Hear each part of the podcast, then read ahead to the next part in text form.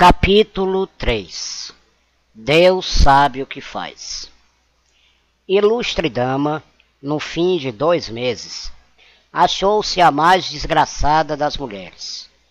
Caiu em profunda melancolia, ficou amarela, magra, comia pouco e suspirava a cada canto.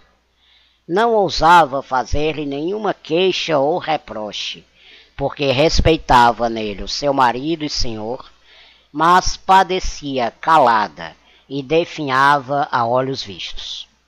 Um dia, ao jantar, como lhe perguntasse o marido que é que tinha, respondeu tristemente que nada. Depois, atreveu-se um pouco e foi ao ponto de dizer que se considerava tão viúva como dantes, e acrescentou: quem diria nunca que meia dúzia de lunáticos não acabou a frase. Ou, antes, acabou-a levantando os olhos ao teto. Os olhos que eram a sua feição mais insinuante, negros, grandes, lavados de uma luz úmida como os da aurora.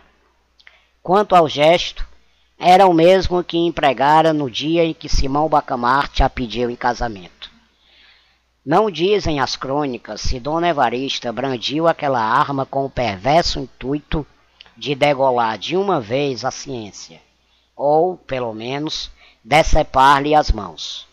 Mas a conjectura é verossímil. Em todo caso, o alienista não lhe atribuiu intenção.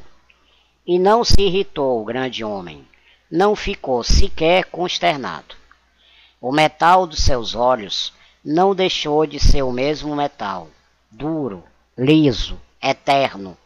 Nem a menor prega veio quebrar a superfície da fronte quieta como a água de Botafogo. Talvez um sorriso lhe descerrou os lábios, por entre os quais filtrou essa palavra macia com o óleo do cântico.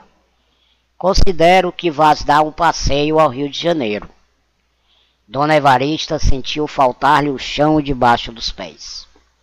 Nunca dos nuncas vira o Rio de Janeiro, que posto não fosse sequer uma pálida sombra do que hoje é, todavia era alguma coisa mais do que o Itaguaí.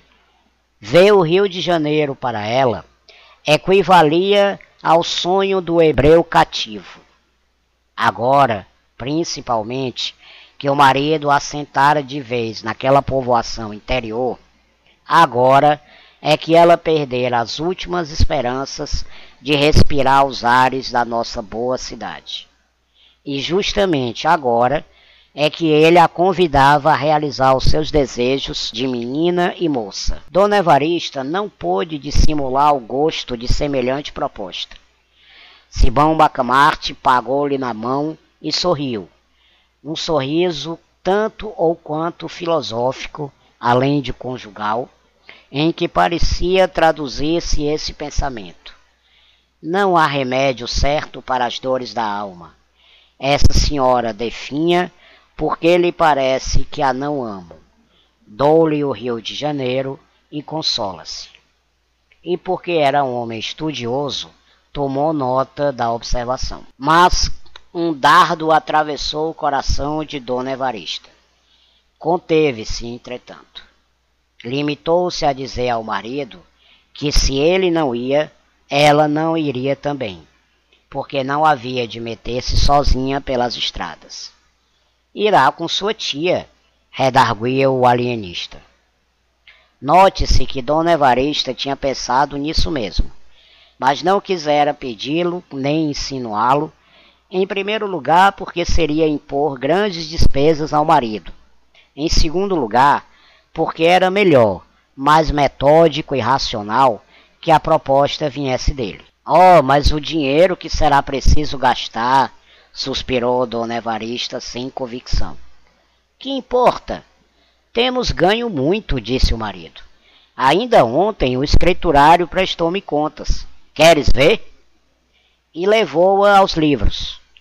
Dona Evarista ficou deslumbrada. Era uma via láctea de algarismos. E depois levou-a às arcas, onde estava o dinheiro. Deus, eram montes de ouro, eram mil cruzados sobre mil cruzados, dobrões sobre dobrões. Era opulência. Enquanto ela comia o ouro com seus olhos negros, o alienista fitava e dizia-lhe ao ouvido, com a mais pérfida das alusões: Quem diria que meia dúzia de lunáticos?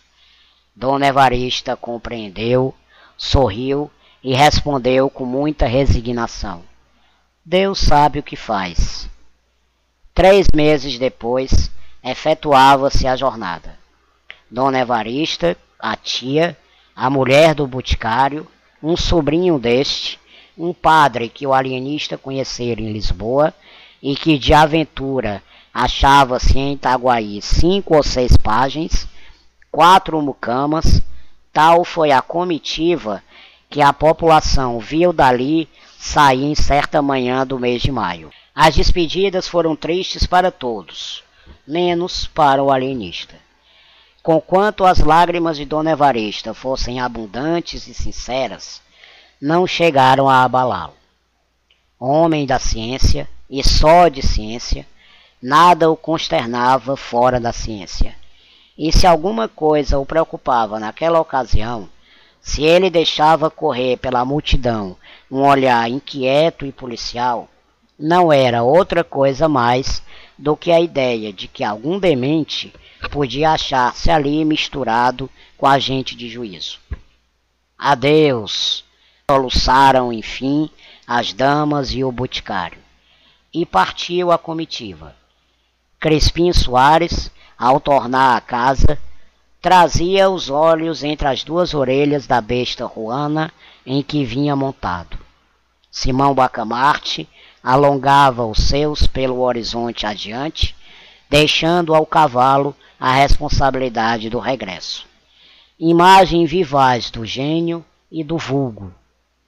Um fita o presente com todas as suas lágrimas e saudades. Outro devassa o futuro com todas as suas auroras.